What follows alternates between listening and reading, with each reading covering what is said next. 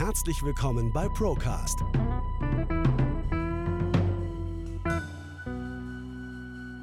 Der Podcast der ProLife GmbH. Wir nehmen Sie mit auf eine Reise hinter die Kulissen der Finanz- und Versicherungsbranche.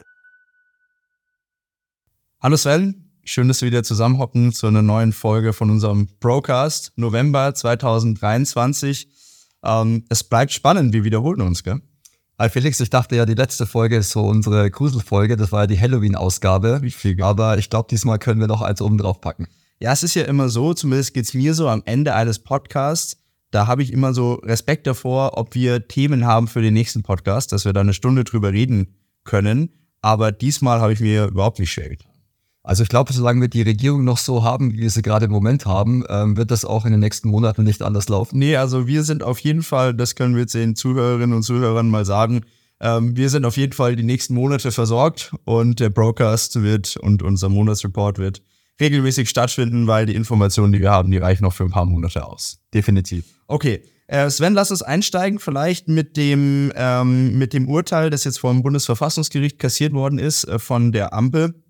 Regierung, unserer aktuellen ähm, und dem ja sehr defizitären Staatshaushalt, den wir jetzt aktuell haben, oder? Also ich glaube, wir holen da mal ein bisschen aus, weil ich glaube, das ganze Thema hat noch gar nicht wirklich so jeder überblickt, um ja. was es da eigentlich genau geht. Ja, ja, nehmen wir uns Zeit mal dafür, das mal auch so ein bisschen chronologisch abzuarbeiten, was ist denn da eigentlich passiert? Genau, es war ja so, es ist ja im Jahr, im Jahr Corona ist ja quasi ein Nachtragshaushalt verabschiedet worden von 60 Milliarden. Genau, richtig. Ja. Und äh, der sollte ja zur Bekämpfung eben von der Corona-Krise dienen. Und die, die jetzige Ampel, speziell natürlich die Grünen, haben sich gedacht, komm, wir machen da draußen einen Klimatransformationsfonds mhm. und nehmen diese Mittel einfach für unser aktuelles Klimageschehen, beziehungsweise für, für den Schutz unseres Klimas. Mhm. Und das hat eben der, das Bundesverfassungsgericht gesagt in Karlsruhe, dass das eben so nicht so einfach geht und das verfassungswidrig ist. Schon äh, spannend und ich glaube auch einmalig in der Historie, äh, in der Nachkriegszeit zumindest, dass eine Regierung vom Bundesverfassungsgericht gerügt worden ist, was sein Haushalt angeht. Und dass man nicht einfach so mir nichts, dir nichts, das Kapital jetzt von links nach rechts verschieben kann. Weil, wie du es jetzt richtig gesagt hast, Sven, das Thema war ja, ursprünglich war es dazu gedacht, die Corona-Krise abzumildern, ähm, Hilfen zur Verfügung zu stellen, die Wirtschaft nicht ganz so absacken zu lassen. Und dann hat man gemerkt, na ja, die Wirtschaft läuft doch ganz solide und die 60 Milliarden Euro, die brauchen wir jetzt doch nicht. Und dann hat einfach der Herr Habeck so mir nichts, hier nichts gesagt, na, dann packen wir das in diesen Klimatransformationsfonds einfach mal rein. Also man kommt sich schon so ein bisschen wie eine Bananenrepublik vor. So ist mal 60 Milliarden Euro ist ja auch kein Pappenstiel, aber das jetzt mal von links nach rechts zu verschieben und sonst irgendwas. Ähm, und dann wurde das Ganze vor das Bundesverfassungsgericht gebracht, mit Hilfe auch der Union. Und da wurde dann, man kann es nicht anders sagen, eine Rüge erteilt. Die Ampel hat sich ja auch oft genug bei der, bei der Union bedankt. Ähm, das haben sie, ja, ja. das haben sie ja lautstark. Also der Herr Merz ist jetzt schuld daran, ja.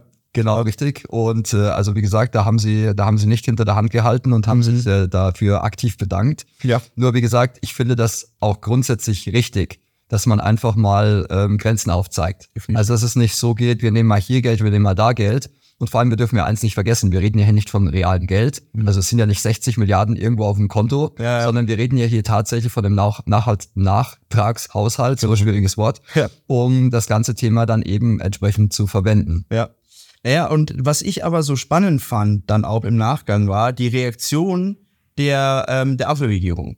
Also da gab es ja ein Pressestatement dann und da hat sich der Herr Scholz dann noch zu Wort gemeldet, wo danach war er erstmal eine Woche abgetaucht. Aber er hat sich zu Wort gemeldet und hat gesagt, ja, wir müssen das jetzt erstmal prüfen, wir müssen jetzt erstmal analysieren, was bedeutet das Urteil überhaupt? Können wir das überhaupt so hinnehmen? Wo ich mir denke, was ist denn das für eine Hybris? Was ist denn das für ein, für ein Gehabe zu sagen, unser höchstes Gericht, das Bundesverfassungsgericht, hat euch gerade eine Rüge erteilt, dass es so nicht funktioniert. Und ihr stellt euch hin und sagt, wir müssen das erstmal prüfen. Mal schauen, ob das überhaupt so ist. Also wenn ich irgendwo ein Urteil kassiere gegen mich, egal auf welcher Ebene, Landgericht, Oberlandesgericht, BGH oder sonst irgendwas, ja, dann kann ich das vielleicht nicht toll finden. Das ist okay. Aber ich muss mich danach richten. Also ich kann mir jetzt nicht analysieren, ob das in Ordnung ist oder nicht. Was ich spannend finde an der Situation ist, nutzt man das jetzt, um die eigenen Defizite zu rechtfertigen? Weißt du, wie ich? Mhm, ja, ja, Weil das ist ja, also wenn jemand gerade in der Politik gerade äh, kritisiert wird, dann ist es ja definitiv die Ampel. Ja. Also wir reden ja hier von allen. Wir reden ja von Neuwahlen, die sich die Bürger wünschen. Wir reden von wir arbeitendes Volk und ja, und. Ja, also wir reden von sinkenden Umfragewerten und so weiter.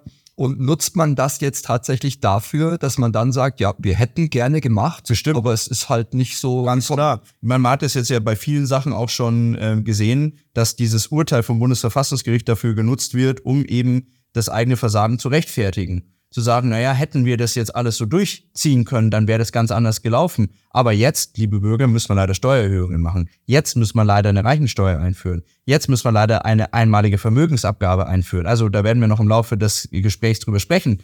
Aber die eigene Inkompetenz wird mit diesem Urteil gerechtfertigt und wie du es auch schon richtig gesagt hast, der schwarze Peter wird natürlich wem anders zugeschoben. Der Union, ähm, allen anderen Oppositionsparteien, ähm, und dann auch schon so, also das ist für mich auch nicht professionell gewesen, dann der Herr Habeck ähm, so beleidigt aufgetreten, naja, nun, jetzt könnt ihr euch beim Herrn äh, Merz bedanken, dass ihr mehr Steuern zahlen müsst. Hm? Also da wird auch, wird auch nicht lösungsorientiert gearbeitet. Der einzige, meiner Meinung nach, der gerade so ein bisschen lösungsorientiert arbeitet, aber natürlich auch mit dem Rücken an der Wand steht, ist unser äh, Herr Lindner, unser Finanzminister. Aber was soll er auch anders machen? Also er muss jetzt eine Lösung bringen, weil er wurde ja dazu verurteilt, ähm, dass das so, wie es läuft, nicht geht. Genau, also er ist gerade auch ziemlich am Rudern. Das merkt man ja auch. Es passieren auch einige Dinge.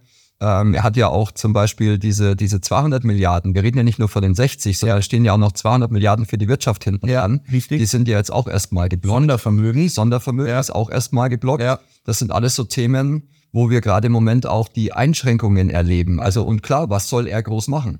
Naja, er hatte, wie gesagt, er steht dem Rücken zur Wand. Er muss jetzt natürlich erstmal, was ja vollkommen logisch war, eine Haushaltssperre verhängen. Haushaltssperre hat ja gehießen, dass die jeweiligen Ministerien für die, für das Jahr 2024 fortfolgen jetzt erstmal keine Verpflichtungen mehr eingehen können.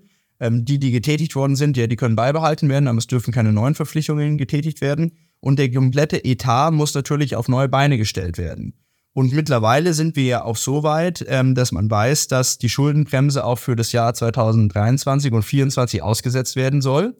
Dafür muss dann eine besondere nationale Notlage vorliegen. Aber dadurch, dass natürlich die Ampelregierung auch äh, im Bundestag die Mehrheit stellt, wird natürlich die Mehrheit für eine nationale Notlage abstimmen. Und jetzt ich weiß nicht, wie es dir geht, aber Corona, wenn man, und auch da gab es verschiedene Stimmen, aber Corona mal als nationale Notlage und auf der anderen Seite die nationale Notlage einfach nur wegen Inkompetenz der Regierung.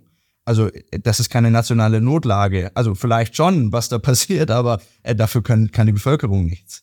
Gut, es wird halt gerade im Moment Vogelbildgeld ausgegeben. Ja. Jetzt kann man natürlich sagen, das Geld war schon lange gebraucht. Mhm. Also wir reden hier von, wir reden von Bildung, wir reden von Militär, wir reden von all diesen Dingen. Ja. Das ist in Deutschland, obwohl wir ja sehr fortschrittlich sind, alles sehr marode. Ja. Sowohl Bildung als auch ähm, Bundeswehr etc. Ist ja alles, sind ja alles marode Systeme, ja, Infrastrukturen. Habe übrigens gelesen, ich glaube, das hast du letztes Mal auch gesagt, äh, Bundeswehr darf kein Fleisch mehr essen oder kein Rind oder kein Lamm mehr zumindest. Irgendwie so, wurde gestrichen von der, von der Tageskarte. Wird runtergefahren, ja, ja, tatsächlich. Also auch dort ist es so, dass der Fleischkonsum ja, dann, ja. eingeschränkt wird. Ah ja, braucht man ja nicht, wenn man, wenn man keine Kraft braucht. Haben auch, haben auch tatsächlich einige gesagt, ähm, ich weiß nicht, ob wir aus Erbsen die gleiche Energie rausbekommen, aber es ist ja auch nachgewiesen, Erbsenprotein und so weiter. Er ist ja auch wurscht, okay, also, okay, also, also ähm, von daher. Defizite. Wie gesagt, wir haben die Defizite im Land, wir haben diese Gelder, die wir, die wir brauchen. Ja. Wir fördern aber auch Vogelbild alles in der Welt. Also, und das sind auch so Themen, wo ich sage, wir haben so viele eigene Dinge im Land mhm. und schieben aber trotzdem so viele Gelder ins Ausland. Völlig unabhängig davon, wo es jetzt hingeht. Mhm. Es geht eine Menge Geld raus aus ja, dem Land. Klar. Ja, und das ist jetzt, und das ist interessant, aufgrund dieses Urteils trauen sich jetzt auch mal ähm, gestandene Ökonomen ähm, nach vorne zu treten und dieses Thema aktiv anzusprechen. Weil davor war es ja immer so, wenn du gesagt hattest, naja, wir pumpen hier Milliarden ins Ausland für Projekte, die teilweise auch sehr zwielichtig sind und wo wir auch nicht wissen, wie hoch der Erfolgsfaktor ist, dann warst du ja sofort ähm, rechts, Aluhut oder sonst irgendwas. Und jetzt können ähm, gestandene Volkswirtschaftler, die alles andere sind als rechts, eher libertär, vielleicht sogar links, ähm, dieses Thema einfach mal aus volkswirtschaftlicher Sicht anbringen und sagen, hey, passt mal auf, ihr habt ein Problem, euch fehlen ähm, zumindest mal 52 Milliarden Euro sofort, 60 Milliarden oder 260 Milliarden im Endeffekt, die im Feuer stehen. Ähm, überdenkt mal eure Ausgabenpolitik. Wir können nicht da nochmal 100 Milliarden und hier nochmal 10 Milliarden oder sonst irgendwas. Das funktioniert nicht. Und spätestens jetzt ähm, mit dem Aufheben der Schuldenbremse und den damit ver äh, verbundenen Maßnahmen muss natürlich jeder Euro überdacht werden. Und jetzt gehen wir gleich mal mit einer Ad-Hoc-Meldung, die du gerade, Sven, jetzt in dem Moment ja noch mitgebracht hast, mit rein. Ähm, das Thema der Aktienrente wird auf Eis gelegt. Genau. Also Aktienrente wird jetzt erstmal hinten angestellt. Es ist auch tatsächlich kein, kein neues Datum irgendwann bekannt gegeben worden. Wahnsinn. Ich meine, die 10 Milliarden Unabhängig davon waren eh zu wenig geplant. Wir haben ja schon mal drüber gesprochen. Ja, genau, richtig. Aber auch diese 10 Milliarden werden jetzt quasi nicht, ähm, die sollte ja an den Start gehen im Januar, ja. beziehungsweise Anfang nächsten Jahres. Diesen Vorder rein. Genau, ja. richtig. Und ähm, das passiert jetzt erstmal nicht. Also wir verlinken das jetzt auch gleich mal hier, äh, die Folge, wo wir über die Aktienrente mal gesprochen haben. Da kann man da auch nochmal reinhören. Aber ja, die 10 Milliarden waren viel zu wenig. Aber wo es mir jetzt drum geht, ums Prinzip, es geht hier um die Altersvorsorge der deutschen Bevölkerung, derjenigen, die jahrzehntelang vielleicht gearbeitet haben, die jetzt einfach so mal auf Eis gelegt wird. Als wäre das nichts und als wäre das nichts wert. Und viele andere Sachen, und ich nenne das jetzt einfach so völlig wertfrei, 8 Milliarden Euro Militärhilfe in die Ukraine, die wird nicht gestoppt. Also die bleibt definitiv vorhanden. Das heißt, wir haben jetzt, die wurde sogar von 4 auf 8 Milliarden aufgestockt für nächstes Jahr. Das heißt, die bleibt vorhanden. Ähm, die landet, ob das jetzt gut ist oder schlecht, sind wir dahingestellt, aber sie landet definitiv nicht bei uns und sie landet nicht bei der Bevölkerung, die das Geld brauchen würde. Und die 10 Milliarden Euro Aktienrente, die werden einfach so eingestampft. Genau, du, diese, diese Aktienrente ist ja dafür da, um dieses System, ich sage jetzt mal vorsichtig, zu stabilisieren. Der Versuch, dieses System zu stabilisieren. Ja.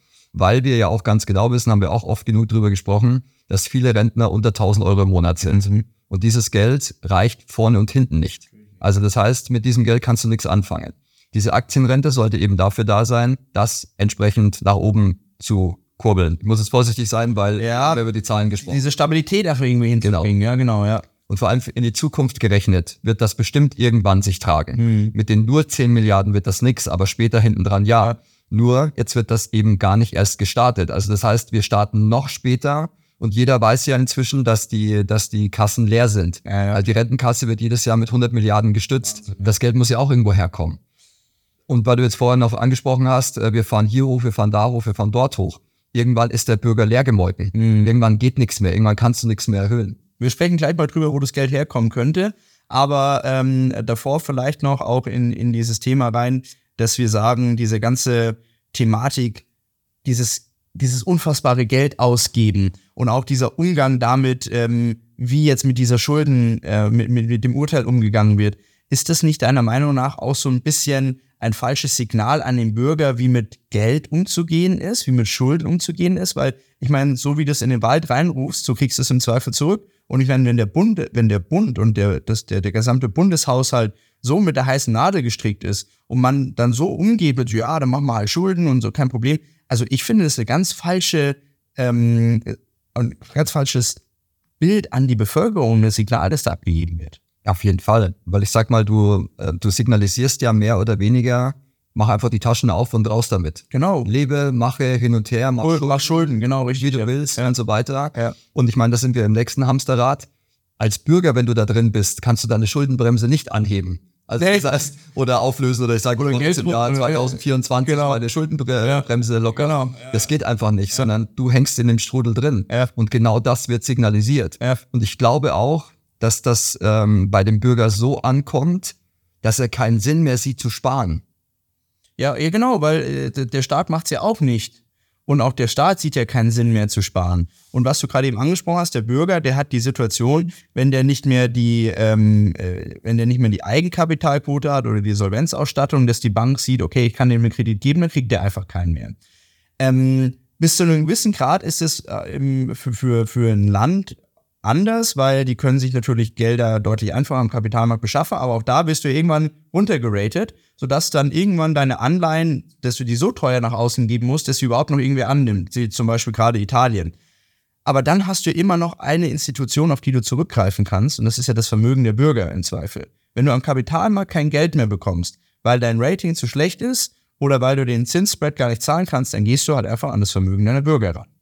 Und das, das darüber müssen, müssen wir, finde ich, auch mal sprechen. Genau, es ist ja auch tatsächlich so, dass, ähm, dass die FDP jetzt ihr letztes Wahlversprechen fallen lässt, indem sie auch Steuererhöhungen tatsächlich in den Mund nehmen. Wären sie mit dabei oder wie? Wären sie tatsächlich mit dabei. Also ist jetzt, ähm, ist jetzt ganz, äh, ganz aktuell. Ich glaube, gestern oder vorgestern habe ich mhm. den Artikel gelesen, dass auch die FDP gesagt hat, ähm, wir müssen darüber, darüber nachdenken. Mhm. Und ich finde, äh, wir reden ja auch immer über Begrifflichkeiten und ich finde diese Begrifflichkeit, die sie wieder verwendet haben, finde ich einfach klasse Und zwar, der Wunsch nach Einnahmeverbesserung komme von den Koalitionspartnern SPD und Grüne. Lass dir mal das Wort auf den Mund, im Munde zergehen. Wir reden von Einnahmeverbesserungen. Ja, ja, das ist eine gute Titulierung. Also ist besser als Steuererhöhung. Das klingt gleich ganz anders. Ja. Auf der anderen Seite, äh, richtig einig sind sich die drei ja nicht, also Grüne, SPD und FDP, weil ich habe auch was gelesen, da ging es um das Thema der Erhöhung der, ähm, der, der, der Mehrwertsteuer in der, in der Gastronomie auf Speisen. Und da hat ja dann die FDP auch mal wieder den schwarzen Peter wem anders zugeschoben, und zwar ihren beiden Koalitionspartnern, der SPD und den Grünen, weil sie gesagt haben, also wir als FDP wären ganz klar gegen die Erhöhung in dieser Steuer gewesen, aber aufgrund von SPD und Grünen und den Druck, den wir da bekommen, mussten wir leider auch dafür stimmen und ja, jetzt ist es halt so. Genau, die Engstirnigkeit der anderen beiden hat dazu geführt, dass wir diese, diese Prozentsätze wieder anheben. Ja, es ist wirklich unfassbar. Wir machen mal einen kurzen Einschnitt, Sven. Ähm, das ist ein Gedanke, den ich mal mit dir teilen möchte. Pass mal auf.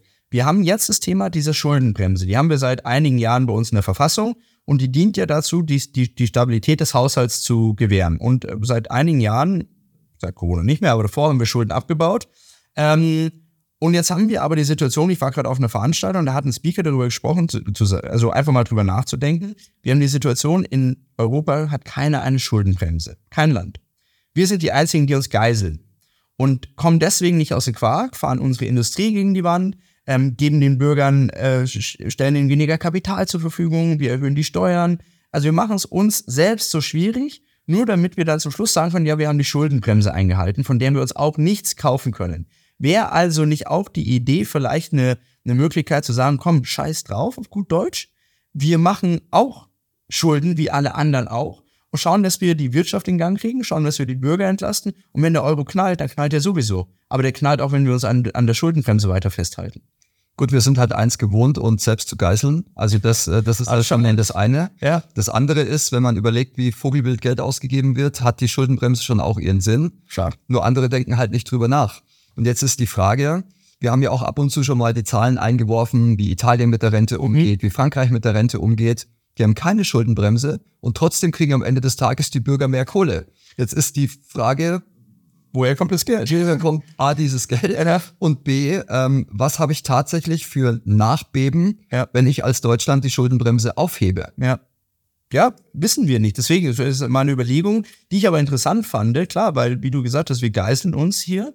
Und zum Schluss können wir uns davon gar nichts kaufen, vielleicht, weil das Finanzsystem der Euro sowieso zusammenbricht und wir dann sagen, ja, aber toll, dass wir nur 70 Prozent Verschuldung hatten vom BIP und Frankreich hatte 110, ähm, stehen aber zum Schluss dann wieder beide gleich schlecht da. Vielleicht stehen die Frank Franz französischen Mitbürger da vielleicht sogar noch ein bisschen besser da, weil sie mehr Kapital zur Seite legen konnten während der Zeit. Also, weißt Gut, wir dürfen halt eins nicht vergessen, wenn es zu Lasten der Wirtschaftsleistung geht, dann haben wir am Ende gar nichts gewonnen. Ja, überhaupt nicht. Also wenn wir diese, diese Bremse nur haben, ähm, um uns ein gutes Gewissen einzureden, aber die Industrie deswegen gegen die Erd fahren, dann hat's ja richtig was gebracht. Und ich meine, wir sind uns ja auch einig, dass all diese Förderungen und Maßnahmen, die ja auch zur Dekarbonisierung in Deutschland führen sollen und zum, äh, zu einer, ja, hin zu einer Transformation, dass wir halt einfach deutlich ähm, umweltfreundlicherer Standort, Standort auch werden, dass hier durchaus Sinn machen können.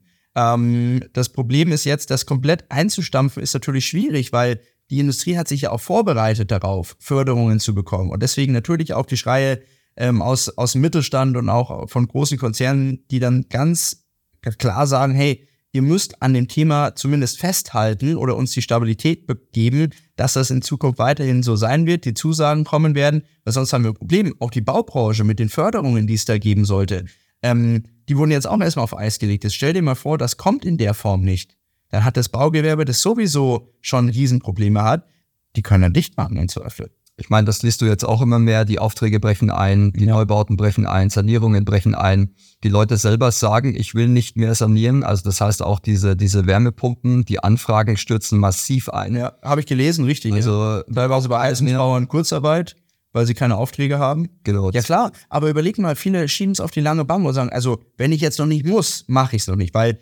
aktuell schon mal, es wird, was heute gilt, gilt übermorgen nicht mehr.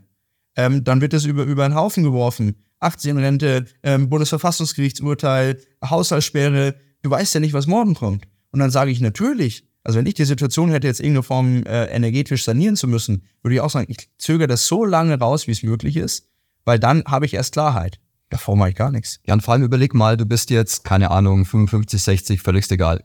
Hast dein Eigenheim und jetzt kommt auf einmal dieses Gesetz. Mhm. Jetzt hast du dir irgendwo 50 Scheine auf die Seite gelegt und warst der Meinung, damit machst du dir hinten dran nochmal einen schönen Lenz. Ja. Jetzt brauchst du dir auf einmal für deine Bude. Ja. Weil entweder ist deine Bude nichts mehr wert, weil du ja nicht mehr den neuesten Ansprüchen gerecht wirst, ja.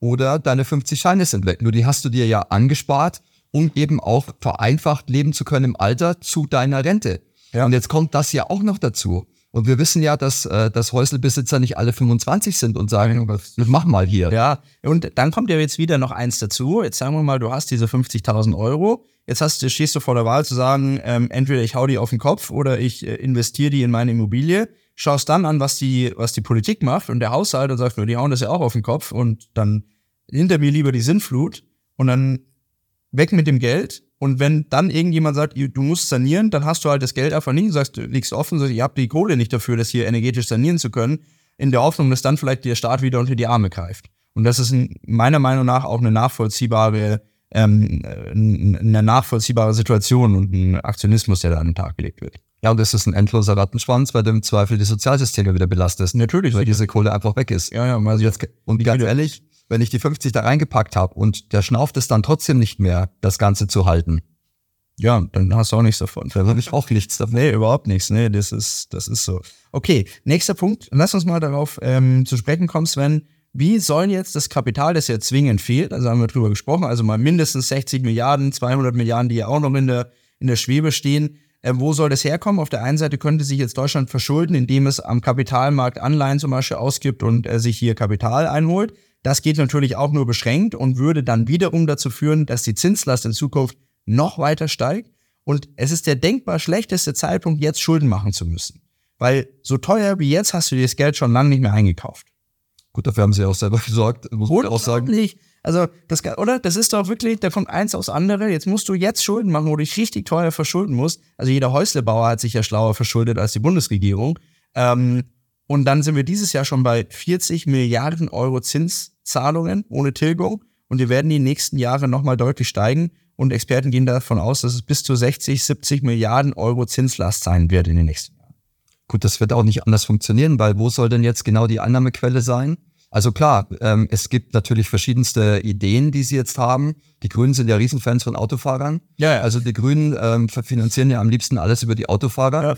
Und auch dort gibt es jetzt vogelwilde neue Möglichkeiten, was natürlich wieder Milliarden ähm, in die Kassen spielen mhm. würde, was sie gerade versuchen durchzusetzen. Mhm. Also wir reden hier von einer höheren CO2-Steuer die kriegt ja nochmal einen richtigen Schwung in den nächsten Jahren. Genau. Also wir reden ja davon richtig Geld. Schöne Dynamik. Dann soll wie immer diese, diese Dienstwagen, dieses Dienstwagenprinzip soll fallen. Das soll der nur noch für E-Fahrzeuge gehen. Ah, okay. Also, und äh, weil sie sagen ganz klar, wer jetzt eine dicke Kiste fährt, der hat sowieso ein höheres Einkommen, der kann sich die Karre auch leisten, etc. pp ähm, sehe ich mit geteilter Meinung, weil ich sag mal, du machst ja dein Unternehmen auch aus einem gewissen Grund auf ja, oder klar. reibst es aus einem gewissen Grund und sagst, ich will mir das halt einfach gönnen. Ja, und du darfst nicht vergessen, ähm, wenn du mal guckst, wer ähm, A6 oder 5er BMW oder E-Klasse zulässt, dann würde ich da jetzt mal drauf tippen, ohne jetzt die Zahlen im Kopf zu haben, die genauen, aber dass wahrscheinlich 80, 85 Prozent äh, gewerbliche Halter sind. Ähm, also irgendwelche Firmen, Unternehmen, die die halt als Firmenwagen bei sich in die Firma mit reinnehmen und äh, wenn die wegfallen, weil es einfach nicht mehr steuerlich interessant ist, ja, dann hat auch die deutsche Automobilindustrie noch ein Problem mehr. Allem, du darfst auch eins nicht vergessen. Manchmal ist ein gewerblicher A6 günstiger als ein privat geleaster Golf weil es auch dort eine ganze Menge Möglichkeiten gibt, eben entsprechend äh, Sonderkonditionen ja, klar. und so weiter. Ja, ja, klar. Also wir reden hier nicht davon, dass die Karre, die jetzt da vor der Tür steht, endlos Geld kostet. Nein. Die Versteuerung, ja, natürlich, weil du versteuerst ja immer den vollen Preis. Ja. Aber das Auto an sich, wie gesagt, äh, Leasing oder sonst irgendwas, genau. Möglichkeiten, die du als Unternehmer hast, sicherlich das dann abzusetzen von der Steuer. Ja klar, das ist richtiger. Also auch deutlich günstiger wie wahrscheinlich ein privat genutzter ID4, so ein Elektrowagen oder sowas. Genau, das würde ich damit sagen. Dann ist die, der nächste Wahnsinn ist, da sind wir wieder bei den, äh, bei den Einkommensschwächeren, die alten Fahrzeuge, die mehr Umweltbelastung haben, quasi höher zu besteuern. Mhm. Nur wer kauft sich denn den? Also das heißt, sie reden immer davon, den, den, den Mittelstand und ja. die, die untere, den unteren ähm, Einkommensschwächeren quasi Möglichkeiten zu geben, trotzdem noch mobil zu sein, etc. pp. Dann setze ich einen höheren Preis an, beziehungsweise eine höhere Besteuerung auf die alten Fahrzeuge. um die E-Fahrzeuge zu fördern, ja. der sich aber der, der ihn bezahlt, gar nicht leisten kann. Ist das, der, der, Im Zweifel nimmst du nur denjenigen, der sowieso keine Kohle hat, noch mehr Kohle weg und vielleicht auch noch sein Fahrbahnuntersatz, seine Möglichkeit, Mobilität zu sein, ähm, zwingst den dann im Zweifel zu öffentlichen Verkehrsmitteln, die in der Stadt definitiv gut funktionieren, aber spätestens auf dem Land nicht mehr. Äh, lustige Story, ich war am Sonntag spazieren hier, ähm, dort wo ich wohne, ist auch ein bisschen auf dem Land draußen und habe da mal die Busverbindung mir angeschaut. Da kommt am Sonntag ein Bus, der in die Stadt fährt. Der kommt um 11.50 Uhr oder sowas. Und da kommt ein Bus wieder zurück, der dich von der Stadt wieder heimfährt. That's it. So, und wenn du jetzt da kein Auto hast und im Winter jetzt nicht unbedingt mit dem Fahrrad da runterfahren kannst, zu Fuß kannst du es knicken. Ähm, also, so viel zu dem Thema öffentliche Verkehrsmittel. Gut, das sind wir ja grundsätzlich bei dem Infrastrukturproblem, das ja. wir ja auch haben, ja, weil diese, diese Energiewende führt zwangsläufig auch zu einem Infrastrukturproblem. Ja, sicherlich. Und äh, das ist ja das Nächste. Ja. Wir haben so viele Themen jetzt aufgemacht. Wenn du die zu Ende machen würdest, dann würden wir nächste Woche Mittwoch noch hier sitzen, Echt? weil du kannst das gar nicht zu Ende diskutieren. Nur wenn man darüber nachdenkt, dann stelle ich mir ja immer die Frage, die habe ich ja auch schon so oft in diesem Podcast gestellt. Jetzt sind wir zwei einfache Jungs ja. und reden darüber. Ja. Was machen denn die ganzen Berater der Politik etc. pp. durchstudiert bis zum letzten und so weiter? Wieso sehen die das nicht? Ich glaube schon, dass sie das sehen, aber die verdienen mit der, ähm, mit dem, dass sie so tun, als würden sie es nicht sehen, ja unfassbar viel Geld. Also du darfst ja nicht vergessen, vielleicht haben die das ja, ich meine, viele Experten haben mir gesagt, dass diese, äh, dieser zweite Nachtragshaushalt, der dann in den Klimatransformationsfonds umgewidmet worden ist, ähm, dass der verfassungsrechtlich keine Grundlage hat und dass der gefällt wird vom Bundesverfassungsgericht. Das haben Dutzende Juristen davor schon gesagt. Die Berater haben das trotzdem nicht ähm, in irgendeiner Form mit berücksichtigt. Die haben gesagt, komm, wir, wir schießen das jetzt durch, um jetzt natürlich wieder einen Job zu haben, weil das Erste, was sie gemacht haben, die Bundesregierung, das Erste, was sie gemacht haben, waren Berater engagiert, die jetzt das Bundesverfassungsgericht Urteil analysiert haben und geguckt haben, wie können wir jetzt mit dem Haushalt umgehen, welche Maßnahmen müssen wir treffen, was sind die Sofortmaßnahmen, was sind die Maßnahmen, die mittelfristig, langfristig umgesetzt werden müssen. Das ist ein sich selbst erhaltendes System. Die Berater, gerade die Big Four Gesellschaften, sind unfassbar abhängig von der Politik und ein sich selbst erhaltendes System. Und Sven, Frage an dich, wenn das, wenn das dein Job ist und du davon abhängig bist, arbeitest du dann lösungsorientiert oder arbeitest du dann auftragsorientiert, dass du sagst, naja, wenn ich so arbeite, habe ich aber ganz sicher wieder in einem halben Jahr einen Auftrag?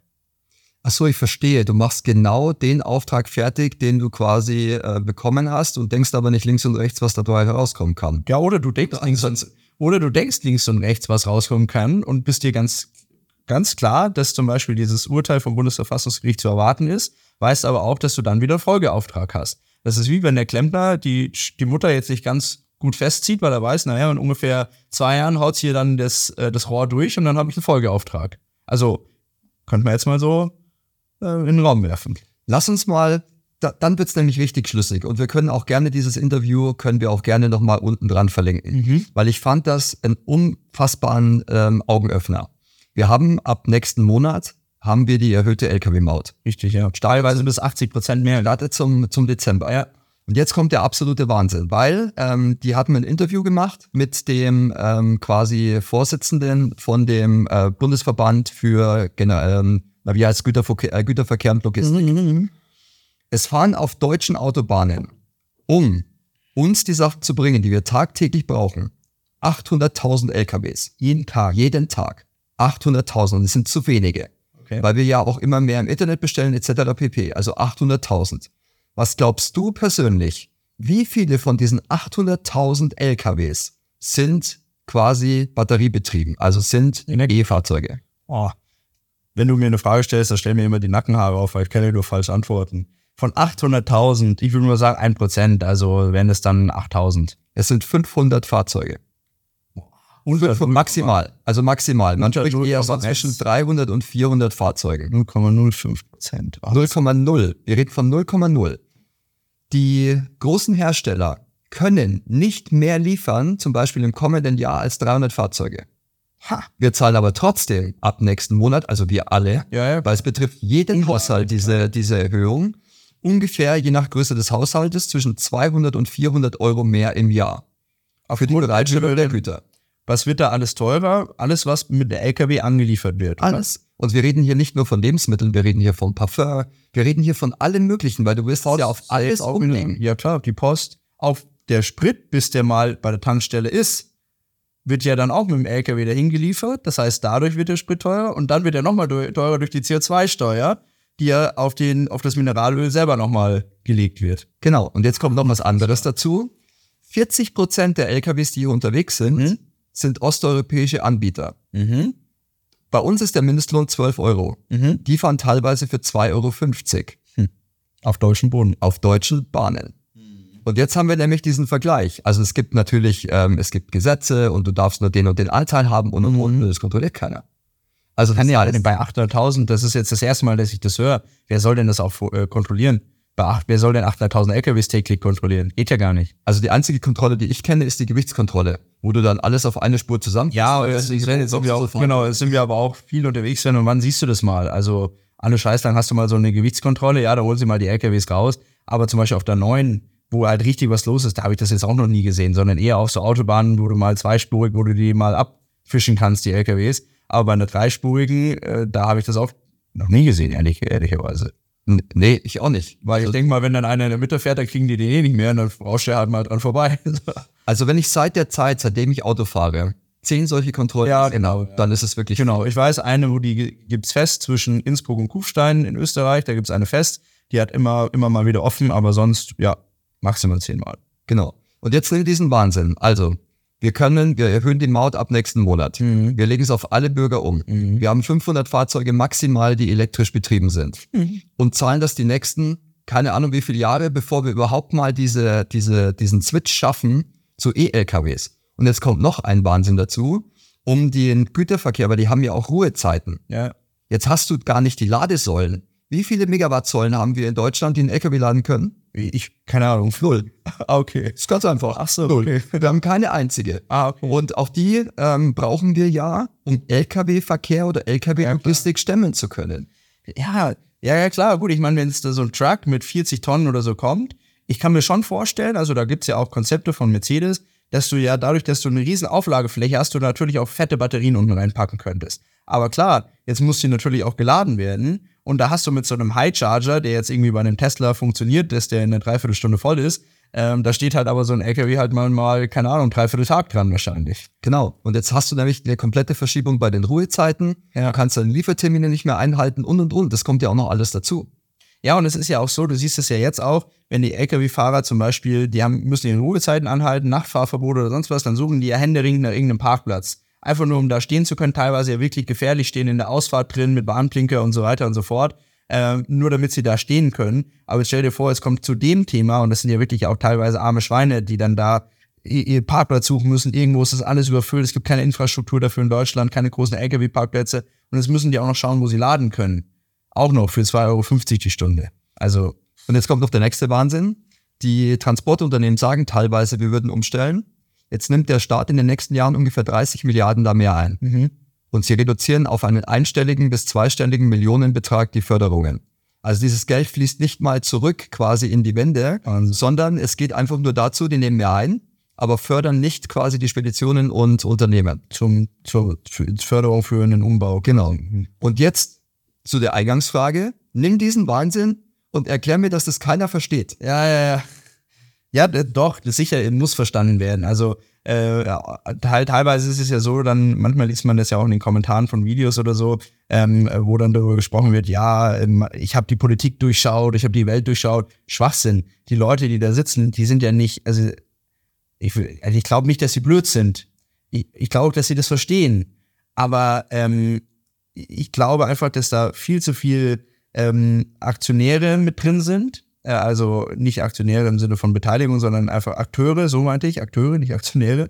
Ähm, und diese Akteure alle verschiedene Interessenslagen haben. So. Und da wird einfach, die unterschiedlichen Interessenslagen werden immer mit ins, in die Waagschale geworfen. Dann will der noch das, der will das, die Berater wollen einfach nur beraten. Und zum Schluss ist es halt das Thema, unser Geld wird an alle da draußen rausgegeben. That's it. Das ist die Quintessenz, die man da daraus schließen kann. Genau. Und jetzt abschließend zu dem Thema noch eines. Und zwar, ähm, es werden, es fehlen aktuell ungefähr 100.000 Fahrer, mhm. Lkw-Fahrer. Mhm. Es werden jedes Jahr ungefähr 15.000 nochmal zusätzlich wegfallen. Mhm. Das Ansehen eines Lkw-Fahrers, weißt du selber, ähm, keiner hat Bock den ganzen Tag, keiner hat Bock den ganzen Tag auf der Bahn. Ja, ja, klar. Also ich müsste mir das auch echt überlegen, wenn ich mir die Jungs teilweise anschaue. Respekt. Und ähm, in den USA haben die das erkannt, frühzeitig erkannt, und die verdienen teilweise über 100.000 Dollar. Wahnsinn. Weil sie ganz einfach sagen, wir brauchen die Jungs, wir brauchen sie für die Logistik. Deswegen müssen wir einen Anreiz schaffen, damit die auch Lust haben, also neue Leute Lust haben, äh, Radkabinen zu fahren. Naja, ich kenne kaum junge Leute, äh, zumindest aus Deutschland. Und wenn ich jetzt Bürgergeld habe, macht es ja sowieso keiner mehr, ist ja klar. Also, ähm, aber die in den Beruf des, ähm, des Truckers, sage ich jetzt mal, des LKW-Fahrers einsteigen, ja. Und also nächsten Punkt, Bürgergeld macht ja auch alles unattraktiv. Also wenn ich für Mindestlohn äh, den ganzen Tag unterwegs sein soll, meine Familie nicht sehe, äh, irgendwo auf dem Parkplatz pennen muss oder sonst irgendwas, ähm, oder schön entspannt daheim Bürgergeld machen kann, ja easy, dann ist die Entscheidung wahrscheinlich schon gefallen im Kopf. Da werden wir auch noch eine Veränderung sehen bei den einzelnen Branchen, wie sich das ja. tatsächlich auswirken wird. Ja. Ja, das, äh, die, da, auch da wurden ja die Mittel aufgestockt um 4,8 Milliarden Euro nochmal für nächstes Jahr fürs Bürgergeld. Da bin ich mal gespannt. Fassen Sie das an? Oder lassen sie das auch außen vor, wie die äh, äh, Unterstützung für die Ukraine und packen nur so Sachen an wie Aktienrente oder sonst irgendwas. Äh, und das ganze Sozialsystem, das lassen sie wahrscheinlich aber auf dem Niveau. Also der Robertus hat sich ja zweimal verrechnet, ähm, weil es sollte dann viel weniger sein. Ja, ja. Er hat ja zweimal den Fall angesetzt, kann passieren. Das ging ja ein paar Milliarden. Ja, ähm, und auf der anderen Seite ist es so, du kannst immer mehr lesen, dass sie das nicht anfassen werden. Ja, glaube ich auch. Und ich habe auch, ähm, ich habe auch eine Vermutung, warum sie es nicht tun weil du willst ja auch keinen Stress im Land. Ja, ja. Ja, gut, ich meine, das Thema ist mit der, mit der SPD, ist, sind Sozialpakete in irgendeiner Form abschaffen oder anpacken, umbauen, reduzieren, ist nicht möglich, keine Chance. Äh, ich hätte auch bis vor 15 Minuten, als du mir das gesagt hast, auch immer gesagt, dass mit der FDP keine Steuererhöhungen möglich sind. Aber da sind sie jetzt auch im letzten Punkt eingeknickt. Also ich sag mal so, jetzt hat die FDP wahrscheinlich gar keine Daseinsberechtigung mehr, weil sie haben ja wirklich alles nicht gehalten, was sie versprochen haben. Und ähm, ja, vielleicht gehen wir noch mal kurz darauf ein, was könntest du dir vorstellen, Sven? Wo setzt man dann, also wir sind uns einig, der Rotstift wird nicht angesetzt, nur für so Sachen wie Aktienrente oder so, aber wo setzt man dann den Hebel ähm, an, was die Steuern und Abgaben angeht? Was könntest du dir vorstellen? Wo könnten Steuern oder Abgaben ähm, erhöht oder erstmalig erschaffen werden? Also entweder machst du es von bestehendem Vermögen, mhm. also quasi von Geld, das da ist. Das ist natürlich am einfachsten, weil das okay. ist tatsächlich reales Geld. Also zumindest gehen wir aber davon aus, dass es so egal ist. So von wegen ähm, Einmalabgabe oder wie? Kann sein, gab's ja schon, ähm, hat es ja auch in anderen Ländern gegeben. Das haben wir bloß nicht mitbekommen, hat der Griechenland damals auch machen müssen. Ähm, die haben ja auch eine Einmalabgabe gehabt, also quasi Lastenausgleich. Ähm, oder du erhöhst eben entsprechend wie bei den Autofahrern Du könntest die Erbschaftssteuer anheben. Gibt's ja auch vogelwildeste Theorien, äh, dass man bis zu 90 Prozent äh, quasi bezahlen soll. Wenn du weniger erbst, bist du besser dran, wie wenn du viel erbst. Gell? Genau, lieber hast du wenig, da zahlst du weniger Steuern. Ja, ähm, ja von den Users habe ich das äh, gelesen. 60.000 Euro für jeden 18-Jährigen, der genau. ins Leben eintritt. Dann hat er 60.000 Euro, um danach Bürgergeld machen zu können. Du darfst halt nicht vergessen, was in den letzten Jahren passiert ist. Wir hatten auf einmal Zensus. Ja aktuell. Also das heißt, die ganzen Immobiliendaten etc. sind alles gegeben worden. Wir sind daran, ein digitales Vermögensregister zu schaffen. Ja. Ähm, es gibt diese, diese Übersicht deiner Altersvorsorge, die du irgendwann mal in Zukunft haben sollst. Also das stehen ja dann auch alle Werte drin. Genau. Grundsteuer. Grundsteueranhebung etc. Ähm, Erhebung, ja. ja wir, wir haben verschiedenste Themen. Auf EU-Ebene auch noch das äh, Vermögensregister. Genau. Das ja auch kommen, also das äh, so sicher ist wie das Arm, wie, der, wie das Arm in der Kirche wurde ja auch lange dementiert, nein, es kommt kein Vermögensregister, jetzt kommt's. Ähm, und dann natürlich auch noch das Thema digitale Euro, CBDCs, äh, die natürlich auch ähm, dazu beitragen werden, dass man ähm, einen deutlich umfangreicheren Überblick über Sichteinlagen hat und wo die liegen und wem die gehören. Und ich denke auch, meine persönliche Meinung, Sven, bevor man Sachwerte angeht, also wie zum Beispiel Immobilien oder einen Goldbestand, den jemand vielleicht daheim hat oder ein Goldverbot ausspricht, ist es doch meiner Meinung nach viel, viel einfacher, auf Sichteinlagen zuzugreifen.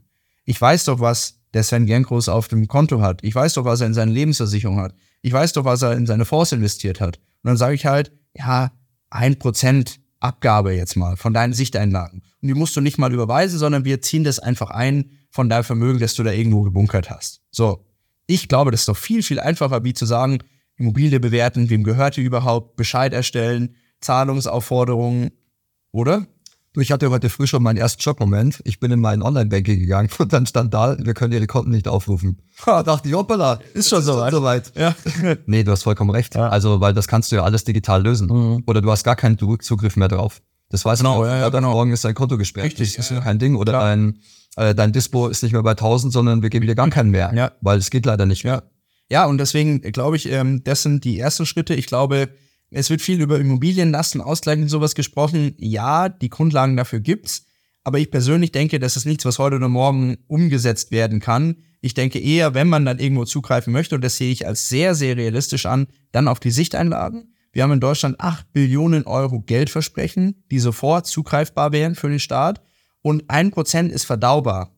Ein Prozent kann ich dem Volk verkaufen. Wenn ich dir sage, du, du hast 20.000 Euro in deiner Lebensversicherung, wir nehmen dir jetzt mal 200 weg, weil einmalige Sonderabgabe. Mit 1% hat die Bundesregierung Zugriff auf 80 Milliarden Euro und die würden erstmal ein bisschen ausreichen. Und da könntest du ein paar Löcher damit stopfen.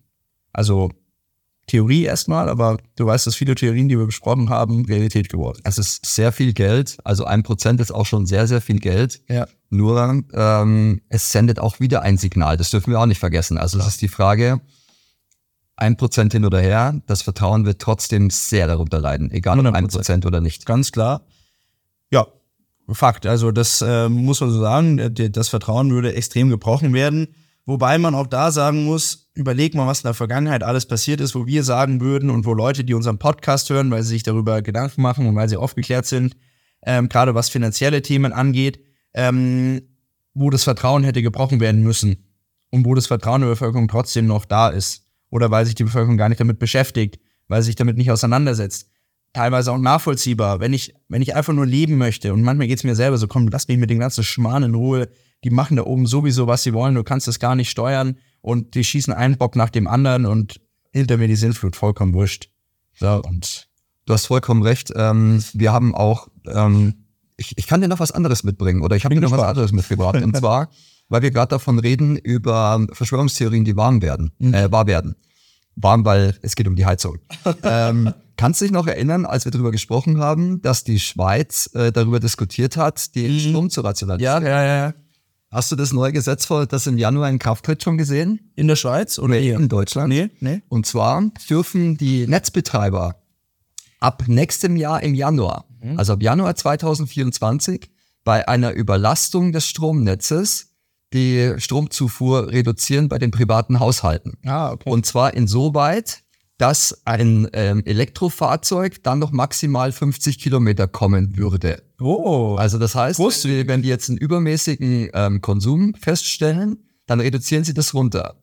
Damit auf der den einzelnen Haushalt. Auf den einzelnen Haushalt. Okay. Und damit der Bürger quasi ähm, nicht sofort äh, durch die Decke geht, gibt man ihm einen Jahresrabatt von 190 Euro.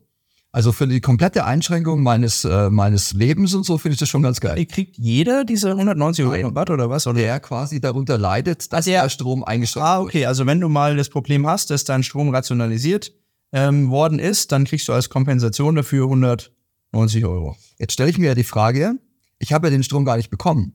Also ich kriege einen Rabatt von 190 Euro auf was, was ich nicht gekriegt habe. Weißt du, wie ich meine? Ja, ja, ja. Auf was kriege ich den Rabatt, ja. Ja, spannend, gell? Also viele, viele Themen, die, die so ein bisschen aus dem Ruder laufen, aber die unterm Strich, und wir haben es schon angesprochen, dazu führen, dass du einfach falsche Signale sendest für die private Altersvorsorge, die ja jetzt mit dem ähm, Hinweis, den du mir vorhin gegeben hast, noch wichtiger wird. Wenn jetzt die Aktienrente auch nicht kommt und ich mich, mich darauf auch nicht verlassen kann, ist es ja noch wichtiger, die private Altersvorsorge voranzutreiben. Ähm, aber da ist es so, dass halt immer weniger gespart wird, einfach weil das Sparverhalten sich komplett ändert. Du hast letztes Mal gesagt, vielleicht haben wir es in Deutschland einfach auch verlernt zu sparen, aufgrund von zehn Jahren quasi kein Zins. Ähm, und eine ganze Generation ohne die Möglichkeit des Sparens oder des Zinses an sich aufgewachsen ist und es gar nicht mehr kennt. Gell? Also das ist eine meiner Theorien, weil am Ende des Tages, wir stellen uns ja immer die Frage, Deutschland geht's ja nicht mehr so gut. Also auch den Bürgern, dem Mittelstand etc. Du siehst ja ganz klar, dass auch die Vermögen abschmelzen, besonders vom Mittelstand. Ja. Trotzdem sind die Restaurants proppevoll, du kriegst keinen Tisch. Wo ich es jetzt aber massiv gemerkt habe, ich war jetzt auf vier verschiedenen Weihnachtsmärkten mhm. und ich kann mich immer erinnern, ich bin da kaum durchgekommen mhm. und es war fast nichts los. Wirklich, ja. Okay. Ich habe auch, das, das darf man auch gar keinem sagen, Ich habe für eine Flammlachssemmel ja. 9 Euro bezahlt. Boah, was ich 9 Euro, die war mega lecker. Aber 18 Mark, also gut, jetzt schwenken wir da, also sagen die die zwei alten Säcke da, also äh, willkommen mit Mark oder sowas. Aber 9 Euro, unfassbar. Das ist sehr viel Geld. Bis vor ein paar Jahren hast du für drei Döner bekommen. Ja, heute kriegst du einen. Ja, ja, das ist wirklich so. Das ist, halt. Ja, kommt drauf an. Also ich habe auch schon Döner für acht oder neun Euro gesehen. Also ja, also es ist echt verrückt. Äh, ich bin gespannt, auch mit der, der Gastronomie. Da hat ja auch äh, der Frank Rosin, ziemlich bekannter Koch, hat ja auch ähm, ein ziemlich krasses Statement abgegeben, hat gesagt, also er sieht da ein Sterben in der Gastronomie. Und mittlerweile trauen sich immer mehr Leute mit einer großen Reichweite auch mal was zu sagen. Jetzt erst am Wochenende der Herr Gottschalk, ja, hat ja schon einen, fand ich mutig von ihm, ja. Aber fand ich auch, fand ich, also entspricht seinem Wesen. Ich, äh, so, so habe ich ihn eingeschätzt. Ich glaube ja auch tatsächlich, dass es live war. Also es konnte ja keiner irgendwas ja. machen und sie konnten auch nicht für den kurzen Satz, den er da gesagt ja. hat, konnten sie wahrscheinlich auch nicht die komplette Verbindung trennen. Ähm, Wahrscheinlich war auch jeder so perplex im Aufnahmestudio. Also, was machen wir, was machen wir? Da war schon wieder rum. Ja. Wir können es ja auch mal ganz kurz sagen. Also ich habe es ja noch in Erinnerung, was er gesagt hat. Und zwar, wenn er nicht mehr das sagen darf, was er quasi zu Hause gesagt hätte, nicht mehr im Fernsehen sagen darf, dann ist es besser, er hängt quasi sein, ähm, sein Hut selber auf. Ja. ja, recht hat er. Also ich, er war ja immer gerade raus und ähm, ich glaube, das haben mir viele Leute sehr, sehr positiv genommen jetzt. Also äh, das hat er jetzt wirklich einen vielleicht auch sympathischen Abgang da jetzt gemacht.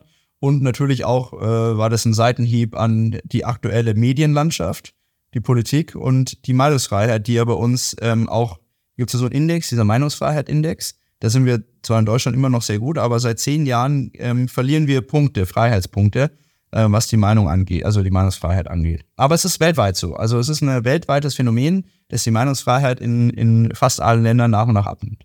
Ich habe letztens gelesen, dass die Politik äh, oder beziehungsweise die Regierungen strauchelnde Tageszeitungen übernehmen wollen. Dann wird es bestimmt besser. Sehr gut, ja, dann hatten wir ja schon mal, äh, auch in, in Deutschland, dass die äh, Politik oder die Regierung Tageszeitungen übernommen hat, da hat auch nicht so gut geklappt. Naja, sei es drum. Auf jeden Fall, ähm, die Meinungsfreiheit wird immer ähm, immer eingeschränkter, wahrscheinlich auch, weil wir immer gläserner werden. Wir haben es vorhin schon mal drüber gesprochen. Ähm, unter anderem auch digitale Währungen und die Schweiz ähm, geht jetzt einen spannenden Schritt. Also Schweiz, wo man ja denkt, die hängen so an ihrem Franken und in ihrem Bargeld oder aber das ist ja so die Meinung, die man von der Schweiz hat. Aber die führen zum ersten ersten eine CBDC ein, also digitalen Franken. Ähm, Habe ich mit Verwunderung aufgenommen, dieses Statement von denen. Also ich glaube, dass keine Regierung drumherum kommen wird. Tatsächlich. Ähm, Schweiz hat mich auch ein bisschen verwundert, weil sie ja auch sehr schnell vorausgegangen sind. Ja. Normalerweise kommen sie ja erst immer später oder machen Die Schweizer sind immer eigentlich äh, die Letzten, genau. ja. Genau. Ähm, da sind sie aber ziemlich nach vorne geprescht tatsächlich, ja. weil das ist oder startet, glaube ich, jetzt auch zum ersten. Zum Januar, ja. Genau. Richtig, ja. Also wird so eine Wholesale CBDC werden, das heißt zwischen Banken selber. Das heißt, es ist noch kein Zahlungsmittel, also ist nicht für die Bevölkerung an sich äh, gedacht, sondern zwischen Banken selber und deren Transaktionen. Ähm, wer weiß, die, die, die Schweizer und die Schweizer Nationalbank wird wissen, warum sie so schnell in das Thema einsteigt. Vielleicht holst du dir damit auch einen unfassbaren Wettbewerbsvorsprung, kann ja auch sein. Ähm, aber ich fand es interessant und spätestens jetzt kann ja keiner mehr abstreiten, dass, äh, dass an digitalen Währungen gearbeitet wird und dass die kommen werden. Ich kann mich da auch noch erinnern, was wir da an, an Aluhüten ja, aufgesetzt bekommen haben. Also so, sagen haben, es wird ein digitales ja. Zahlungsmittel geben, ja. egal ob in Form von Euro oder irgendwas anderes. Ähm, das war auch eine spannende Zeit. Ja. Ich habe noch eine Sache mitgebracht, Sven, und zwar ähm, die amerikanische Notenbank hat das erste Mal seit über 100 Jahren, also seit 1913 gibt es die FED ja, das erste Mal einen operativen Verlust eingefahren in Milliardenhöhe. Also wenn man sich den Chart anschaut, die, die Gewinne der, der Fed, die waren relativ stabil, dann sind die auch mal hochgegangen während Corona und jetzt sind die extrem nach unten gerauscht. Das heißt, ähm, mehrere hunderten, hunderte Milliarden Euro Verlust, ähm, die auch in Zukunft, also bis 2027 werden auf jeden Fall ähm, Verluste prognostiziert. Ähm, die dazu führen werden, dass eben keine Gewinne mehr abgegeben können werden von der, von der Fed an, die, an den Haushalt, an den amerikanischen Bundeshaushalt. Und das auch ein bisschen bezeichnend ist für die aktuelle Situation der jeweiligen Notenbanken. Milliardenverluste, letztes Jahr die Schweizer Nationalbank, jetzt die Fed. Was sagst du dazu? Ich denke, dass wir das weiterhin sehen werden, weil, wie gesagt, ähm, das Ding ist ja, die stützen ja quasi das Bankensystem. Ja, genau. Hinten dran. Ja. Und da ist ja auch, also wenn ich solche Zahlen höre, heißt das ja am Ende des Tages, ich bekomme Geld nicht zurück. Ja, klar. Und äh, das ist ja für mich noch viel erschütternder, als dass die Minus machen, Ja. die Tatsache, dass sie Gelder von, von anderen Banken, wo sie Geld gegeben haben, nicht mehr zurückbekommen. Ja, und dass es das Geld de facto einfach nicht gibt. Also Genau. es, wird, es wird auf einer Fiktion wird Geschäft gemacht. Es wird fiktives Kapital zur Verfügung gestellt, das es nicht gibt, wo derjenige, der es zur Verfügung stellt, schon weiß, er kriegt es auch nie wieder. Aber dann ist es ja auch wurscht, weil es gibt's ja nicht. Also ganz komische Situation. Und ähm, das Thema ist ja, wenn man dann drüber spricht, dann sagen die Leute häufig, ja, dann, sind, dann gehen die ja pleite jetzt. Wenn die Milliardenverluste haben, gehen die pleite. Aber eine Notenbank kann ja einfach nicht pleite gehen, weil im Zweifel druckt die ihr, ihr Geld selber, das sie braucht, ihre Liquidität. Maschine an, let's go. Let's go, ja. Also wirklich spannend.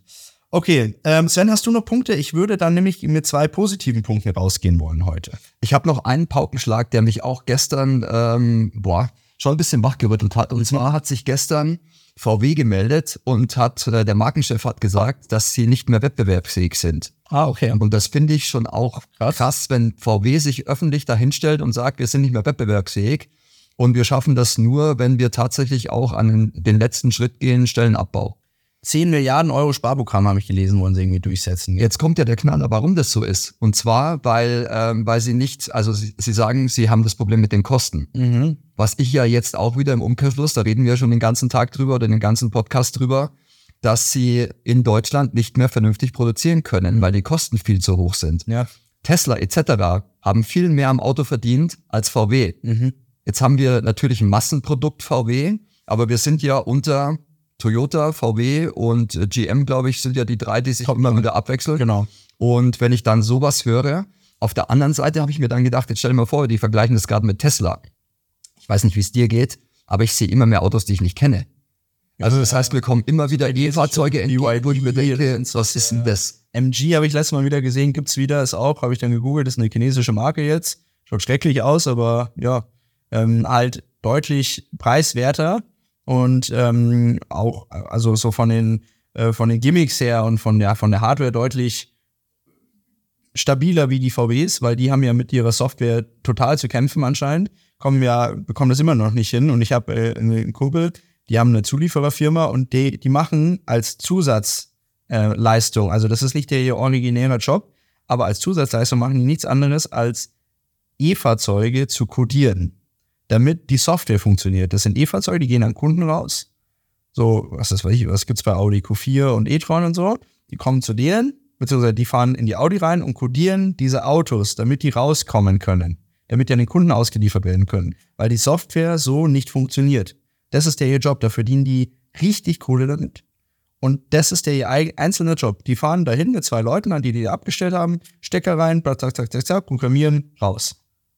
Okay, höre ich tatsächlich das erste Mal. Krass, ja. Äh, ist trotzdem ein Wahnsinn. Ja, ja, ja. Also, und klar, da, ich meine, man, du auch, ich, wir haben ja ein bisschen Einblicke hier in die Audi, weil wir viele Leute kennen. Und es war ja schon seit Jahren so, dass wir gesagt haben, das kann nicht funktionieren. Da sind Leute drin, die wurden seit Jahren nicht mehr gesehen, die kriegen immer noch ihr Gehalt, keiner wusste, was der macht oder nicht. Die linke Hand wusste nicht, was die rechte Hand macht. Und ähm, naja, jetzt auf einmal musst du dann natürlich ähm, mal die Bremse ziehen, wenn du merkst, deine Rendite stimmt nicht mehr und alle anderen überholen dich links und rechts. Ähm, und zu Recht, dass der das gesagt hat. Vielleicht wachen damit dann auch mal die, die Arbeitnehmer, die Gewerkschaften, die Manager selber auch auf äh, und äh, müssen sich an die eigene Nase fassen, dass es da in den nächsten Jahren ähm, halt mal so ein bisschen, ja, so ein bisschen Sparmaßnahmen kommen wird, dann auch ein bisschen härter werden wird, ja. Das ist Ja, Zusammenhalt. Also die, glaube ich, sind auch sehr erfolgsverwöhnt, weil wenn du überlegst, was da letzte Jahr, die letzten Jahre an Milliarden reingemacht wurde, ist ja ein Wahnsinn. über, das war ja unfassbar. Also und dann jeder, der nicht bei drei auf dem Baum war, hat dann nochmal richtig äh, Bonus bekommen und das war ja unglaublich, was da passiert ist. Und äh, von dem her, ich finde, es war absehbar. Ich finde auch an der Stelle ist es vergleichbar so ein bisschen wie mit der Ä- äh, Ära Merkel. Auch während Merkel ging es nur bergauf, alles war gut, alles war schön, aber anstelle in einer Zeit, wo alles gut gelaufen ist, Rückstellungen zu machen, Pläne zu machen für die Zukunft, wenn es vielleicht nicht mal so gut, wenn es nicht mehr so gut läuft, das wurde total verpasst. Ähm, anstelle dessen wurde dann wurden weitere Firmen gegründet, es wurden äh, irgendwelche ähm, Visionen in die Welt ge in die Welt gebracht, die die eigentlich nur irgendwelche ähm, Selbstbefriedungsmaßnahmen waren im Endeffekt von irgendwelchen Managern, die verfolgt worden sind, weil sie das halt unbedingt haben wollten. Und somit wurden Milliarden ähm, äh, rausge rausgegeben, äh, die, die verpufft sind und jetzt hat man dann für halt die, die Quittung bekommen, ja. Und Jetzt überleg mal, was Henry, was Henry Ford damals gesagt hat. Sie können mein Fahrzeug in jeder Farbe bestellen, Hauptsache es ist schwarz. Ja. Und heute ist es so, du kannst jeden Knopf, also wo du gerade sagst, äh, du kannst ja alles individualisieren. Das ist ja ein. Und was ist bei Tesla? Du kannst genau zwei Felgen wählen und drei Farben oder vier. That's it. Und zwei Irle. Nur zwei Modelle. So. Ähm, that's it. So, und das ist ja das, was so teuer macht. Haben Sie auch häufig schon, schon drüber gesprochen in der Automobilwirtschaft. Diese, diese Möglichkeit, alles individualisieren zu können die Möglichkeit von jedem ähm, Auto noch einen Coupé-Ableger zu haben, dann vielleicht noch einen Zweitürer, Dreitürer. Ich meine, das Thema ist ja, es wird ja schon runtergeschraubt. Jetzt viele Modelle wurden ja jetzt schon eingestampft, weil diese Diversifikation, die da da war, einfach dazu geführt hat, dass es einfach nicht mehr kosteneffizient war. Also. Und dann kommt natürlich noch der deutsche Staat dazu mit seinen Regeln und Auflagen. Ich weiß nicht, ob du das wusstest. Du darfst nicht mal deine Bremsbacken in jeder Farbe lackieren, weil das ist auch nicht erlaubt, weil sie nicht wissen, ob das Auswirkungen auf das restliche Fahrzeug haben könnte. Okay, welche Farbe darfst du nicht machen? Ähm, es, du, kann, du, könntest ja theoretisch jede drauf machen. Kannst du machen. Ähm, aber es kann sein, dass wenn das vom Hersteller, also du selber kannst ja machen, was du willst. Ah, okay. Aber der Hersteller kriegt sich durch. Ah, okay. Okay. Gibt's auch da Regularien? Da gibt's auch. Es gibt wahrscheinlich für alles Regularien. Die viele kennen wir wahrscheinlich gar nicht. Aber Sven, lass uns positiv rausgehen, weil ich war ähm, im Monat November mal wieder bei meinem Opa, den wir ja mal schon mal zitiert haben. Und er hat gemeint, ja, wir werden jetzt zu sehr wieder in die, in die negativen Nachrichten verfallen und wir sollten mal wieder ein bisschen was Positives mitbringen. Also zwei positive Beispiele, wo es funktioniert. Erstens England. Assoziierst du England gerade mit einer aufstrebenden Wirtschaftsnation? Also laut Medien nein. Nö, ne? Brexit und seitdem ging es bergab. Corona haben sie schlecht gemacht, dann äh, der Kollege mit der schlechten Frisur, wie hieß der gleich nochmal, der während Corona da im, im Amt war, hat es auch Boris Johnson. Boris Johnson, ja, hat's ja auch, er wurde ja auch äh, durch unsere, durch unsere deutsche westliche Presse durchgejagt, was er alles falsch machen würde. Und ähm, jetzt haben sie aber ein positives Haushaltseinkommen. Und das Erste, was sie damit machen, ist, den Bürger zu entlasten und es gibt Steuersenkungen. Also das ist ähm, jetzt kommuniziert worden. Sie haben im 2023 ein positives Haushaltseinkommen und das wollen sie im nächsten Jahr an die Bürger weitergeben. Es gibt Steuerentlastungen und nicht zu kurz. Und gleichzeitig haben sie Investoren gefunden, 29,8 Milliarden Euro, die von ausländischen Investoren in den nächsten Jahren in England selber investiert werden. Das haben sie jetzt akquiriert, da haben sie mit denen Anreize geschaffen, ähm, auch Steueranreize, aber keine monetären Anreize. Also es wurde jetzt nicht 10 Milliarden Euro gegeben und dann bau mal da deine Fabrik, sondern die haben halt gesagt bekommen, ich weiß jetzt nicht, wie das genau ausgestaltet worden ist, aber komm zu uns und du hast, keine Ahnung, ähm, äh, einen, einen reduzierten Gewerbesteuersatz, einen reduzierten Unternehmenssteuersatz oder sonst irgendwie.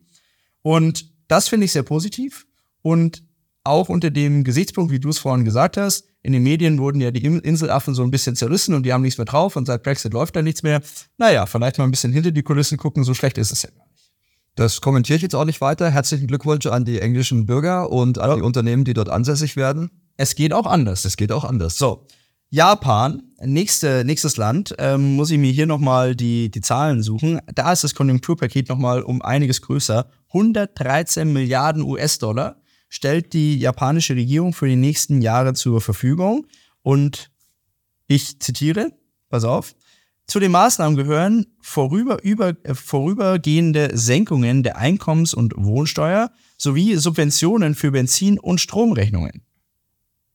Wahnsinn, oder? Kann man sich nicht vorstellen. Nee. Also die haben begriffen, dass wir in einem Zeitalter leben, wo Energie das Wichtigste ist, dass eine Wirtschaft funktioniert. Jetzt überleg mal, transformier das mal auf unser Land.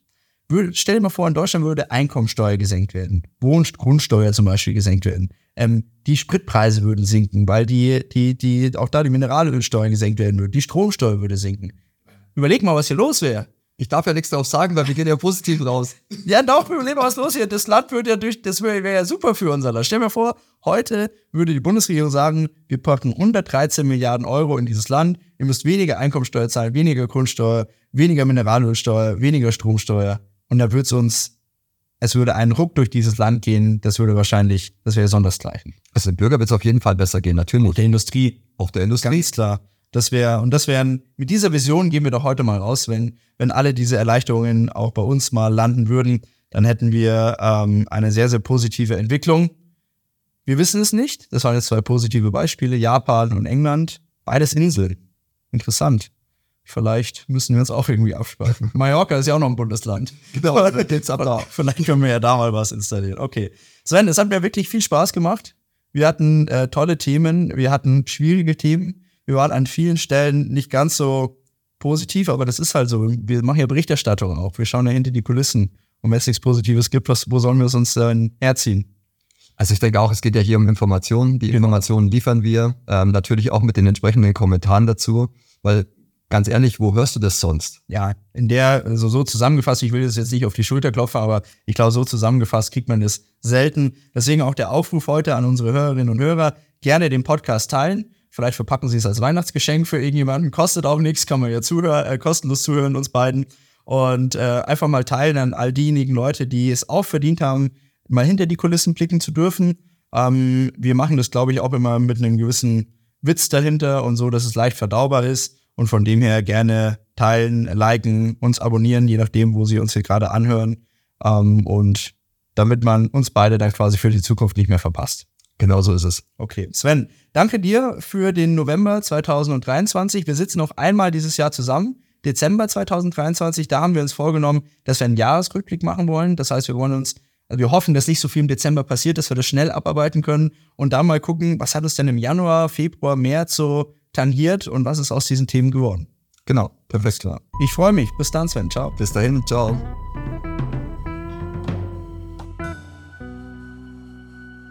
Bis zur nächsten Folge Procast. Der Podcast der ProLife GmbH aus Ingolstadt.